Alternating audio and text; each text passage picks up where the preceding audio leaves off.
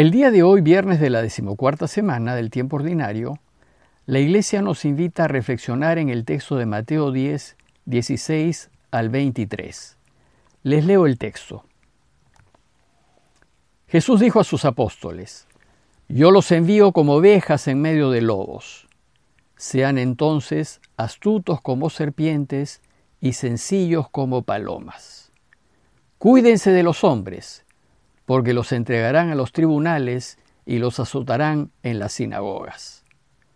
A causa de mí, serán llevados ante gobernadores y reyes para dar testimonio delante de ellos y de los paganos. Cuando los entreguen, no se preocupen de cómo van a hablar o qué van a decir. Lo que deban decir se les dará a conocer en ese momento, porque no serán ustedes los que hablarán, sino que el Espíritu de su Padre hablará en ustedes. El hermano entregará a su hermano para que sea condenado a muerte, y el padre a su hijo. Los hijos se rebelarán contra sus padres y los harán morir. Ustedes serán odiados por todos a causa de mi nombre, pero aquel que persevere hasta el fin se salvará. Cuando los persigan en una ciudad, huyan a otra. Les aseguro que no acabarán de recorrer las ciudades de Israel antes de que llegue el Hijo del Hombre. El día de ayer vimos que Jesús envió a sus discípulos a anunciar la buena noticia del reinado de Dios con instrucciones muy precisas. En una especie de manual del enviado, les indicó lo que tienen que hacer y cómo tienen que hacerlo. Hoy, como complemento de ese manual, Jesús les anuncia lo que les pasará al llevar la buena noticia al mundo. Y les dice que les espera una tarea dura y arriesgada, y que los envía como ovejas en medio de lobos. Sus discípulos serán como ovejas que irán a hacer frente a una jauría de lobos, que no van a querer que les arrebaten sus presas. Y mientras que ellos como ovejas irán a anunciar la buena noticia desarmados, su única defensa será la palabra de la buena noticia. Por su parte, los opositores, los lobos, se mostrarán agresivos y se les opondrán. Los lobos representan aquí a quienes se mueven con los valores del mundo. Y los valores del mundo se centran en el egoísmo, y lo que promueven es la acumulación de riquezas y poder sin importar cómo les vaya a los demás. Más aún, se aprovechan de los demás a fin de tener más. Y como lobos, su instinto es robar y matar.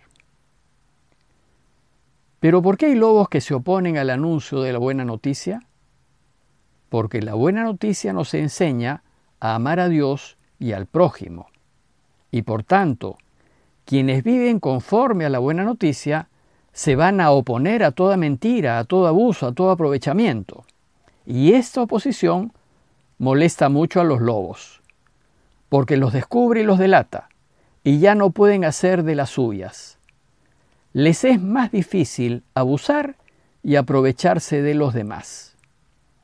Y en consecuencia, los lobos van a querer callar a los cristianos.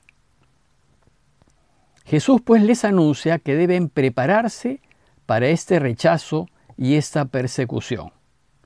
Y por eso, el relato de hoy trata de las persecuciones que sufrirán sus discípulos. El relato refleja lo que de hecho sucedió a los discípulos cuando salieron a anunciar la noticia del reinado de Dios. Recuerden que Mateo escribió su Evangelio unos 60 años después de la muerte de Jesús, unos 10 años antes de que termine el primer siglo, y cuando lo escribió, la iglesia ya se, se había expandido por el oriente, estaba en Siria, en Turquía, e incluso había llegado hasta Roma. Y esta expansión sucedió gracias a Pablo y a muchos cristianos que huyeron de Jerusalén a causa de la persecución que empezó con la muerte de Esteban. Con el movimiento de los cristianos y su migración, se fueron creando comunidades en los distintos pueblos que se encontraban a lo largo de los caminos romanos. El anuncio de los cristianos de vivir como lo propone Jesús originó una serie de rechazos y persecuciones contra ellos, mostrando de esta manera que lo que le sucedió a Jesús también les va a suceder a sus seguidores. Entonces, ante esta realidad, ¿cómo tenemos que proceder? Jesús dice a los suyos, sean astutos como serpientes y sencillos como palomas. Jesús habla de la serpiente como astuta porque así la llamó el libro del Génesis. Génesis 3 empieza diciendo, la serpiente era el más astuto de todos los animales del campo que el Señor Dios había hecho. Y la serpiente, por su astucia, hizo que los primeros hombres hiciesen lo que Dios no quería. Ahora Jesús le dice a sus discípulos que usen también de astucia, pero esta vez para hacer lo que Dios quiere.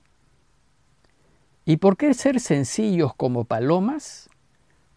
El verbo del texto griego es hoy, que significa más bien inocentes. Es decir, Jesús les dice que actúen siempre con recta intención, con inocencia, movidos solo por el bien, que si hacen así, el mal no podrá contra ustedes.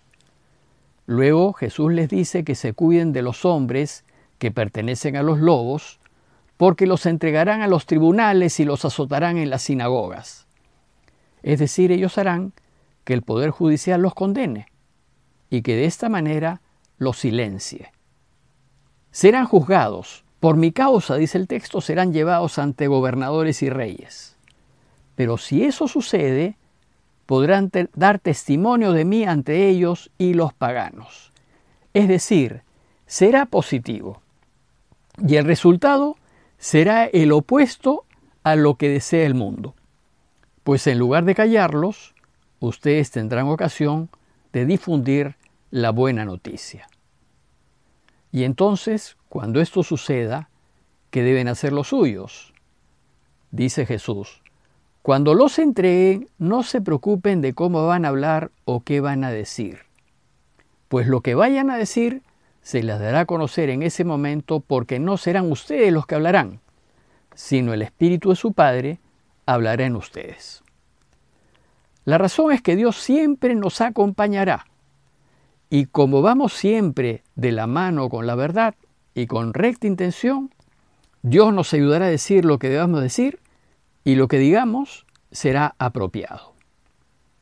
Pero hay un problema adicional, que los lobos que se opondrán a quienes vivimos rectamente en la verdad y en la justicia, como lo quiere Jesús, no solo estarán fuera en el campo, en el mundo, sino que los tendremos dentro de nuestra propia familia, dentro de nuestras comunidades y hasta dentro de la misma iglesia.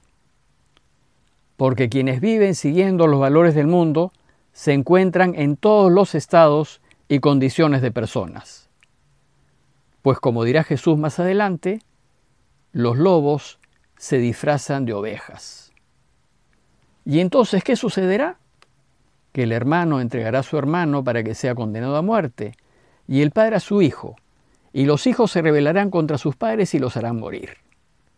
Es terrible, pero el egoísmo y la ambición de quienes viven según los valores del mundo hacen que no les interese la familia, sino lo que puedan sacar de ella, que no les interese ni el hermano ni el padre, sino lo que puedan tener para propio beneficio.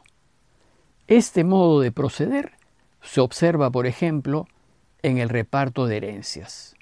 Los lobos van a quedarse con todo, sin importar cómo le vaya al resto de la familia y sin interesarles lo que es justo.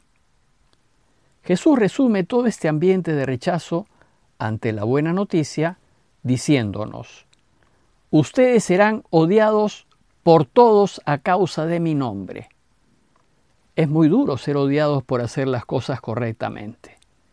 Es duro ser odiados por todos por querer vivir con la verdad en la mano por no querer aceptar la corrupción, por querer vivir la vida con rectitud.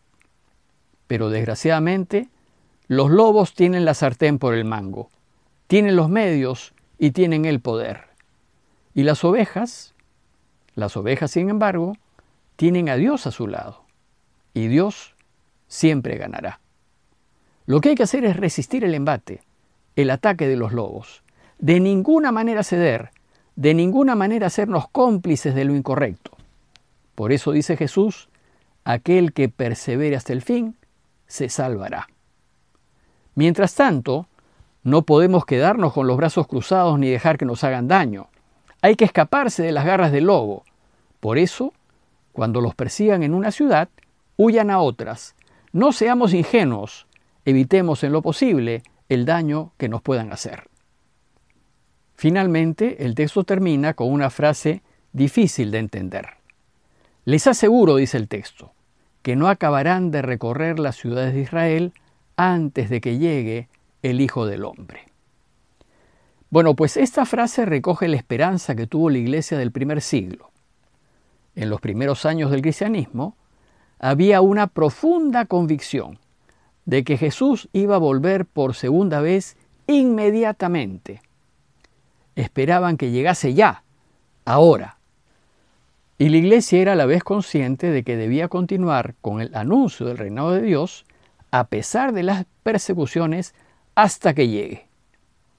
Sabemos que Jesús se está demorando en volver por segunda vez tal y como lo prometió. Pero nuestra esperanza debe ser la misma que tuvo la primera iglesia. Ojalá llegue pronto. Pero mientras llega, no dejemos de anunciar su mensaje. A manera de conclusión, los invito a recordar ejemplos en nuestras vidas y en las vidas de gente que conocemos para comprobar que efectivamente, cada vez que mantenemos una firme posición al lado de Dios, al lado de lo justo y verdadero, vamos a tener oposición. Y a la vez mirar cómo Dios siempre va a ayudar a las víctimas. Pidámosle para que en todo momento sintamos su compañía y para que nos dé la fuerza necesaria para perseverar haciendo el bien.